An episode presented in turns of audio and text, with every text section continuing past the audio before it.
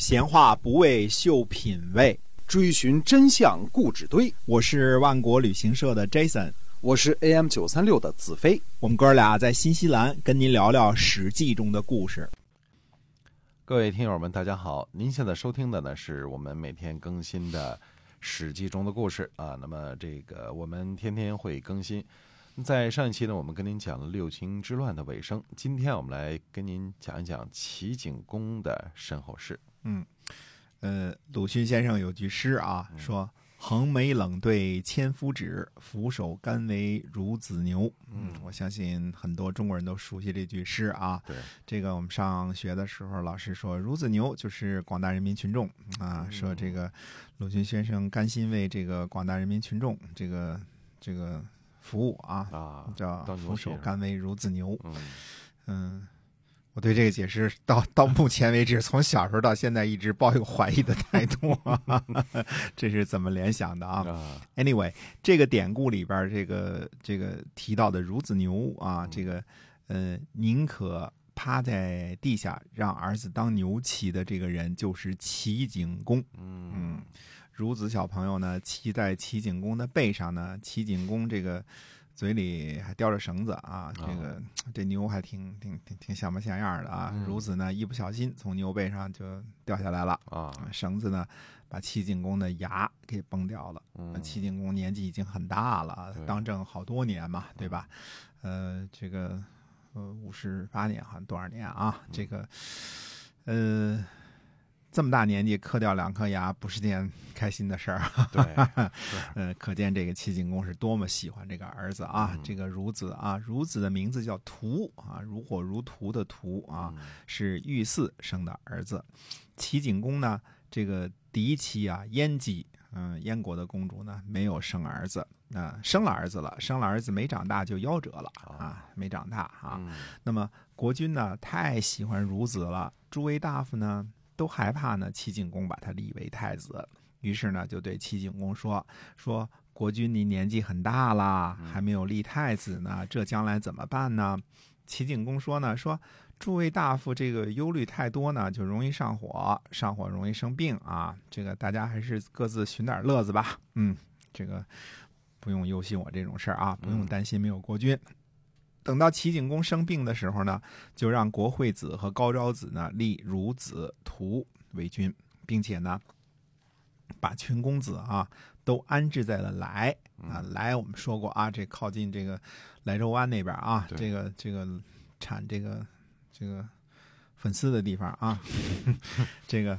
龙口粉丝啊，这个来呢是齐国的，等于是远东地区。当时也并没有太多人喜欢在海边生活啊，这个海景的问题也不太关注啊。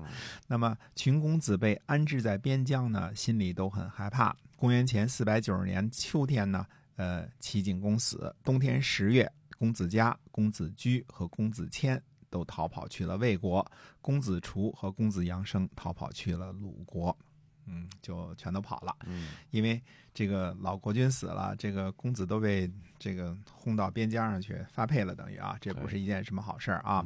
都跑了。齐景公呢，继位于公元前五百四十七年，在位五十八年，是春秋时期在位时间最长的君主了。啊，如果我的统计没错的话，应该没有比他更长的了啊。对，齐景公呢，这个刚上台的时候呢。晋国和楚国还没有开始第一次结盟呢，啊，还处于这个晋楚争霸期间。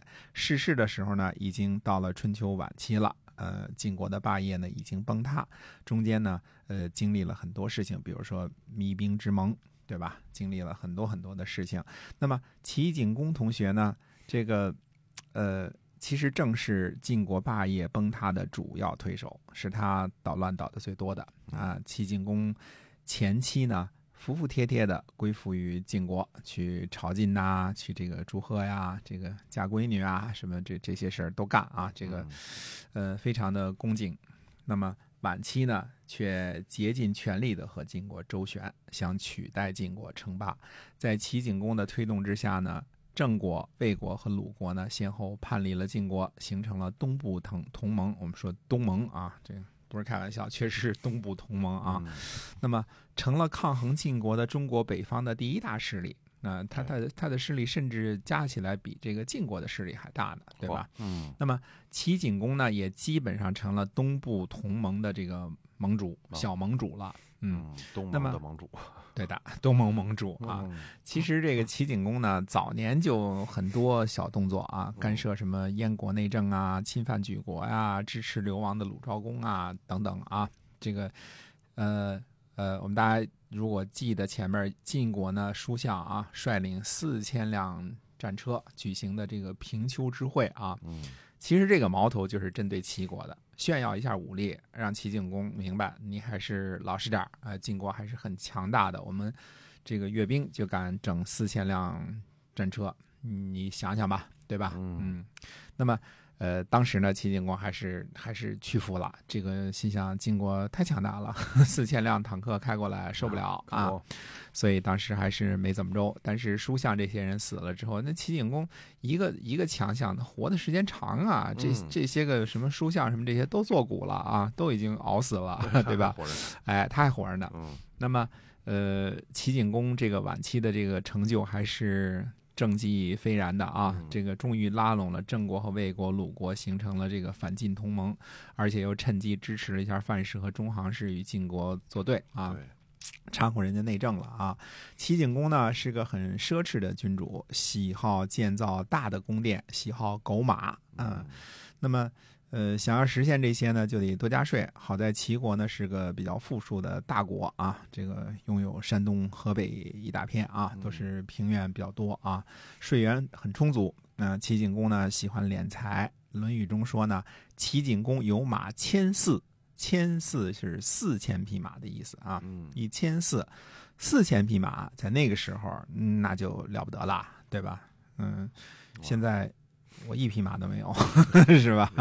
嗯人有四千匹，嗯，四千匹马，呃嗯但是死的时候呢，却没有人称赞他的德行啊。《论语》记载挺挺简洁啊，一共两句话，说齐景公有马千四，但是死了呢，却没有人称赞他的德行。齐景公时期的另一个特点是什么呢？法律繁多严苛，所以晏子晏婴说什么呢？说齐国啊，呃，这个举荐呃永贵，就是这个这个鞋便宜啊，假肢贵，嗯 这个意思啊。那齐国的陈氏呢，正是利用了齐景公的这些个弱点啊，大斗放粮，小斗收账，呃收买了齐国的人心。那么强大繁荣的齐国，在齐景公死后，是否还能够姓姜呢？那我们下回接着说。哎，是的。今天我们这个《史记》中的故事呢，先跟大家讲到这儿啊。那这个说了说齐景公的故事，希望您能够喜欢。我们在下期再会。再会。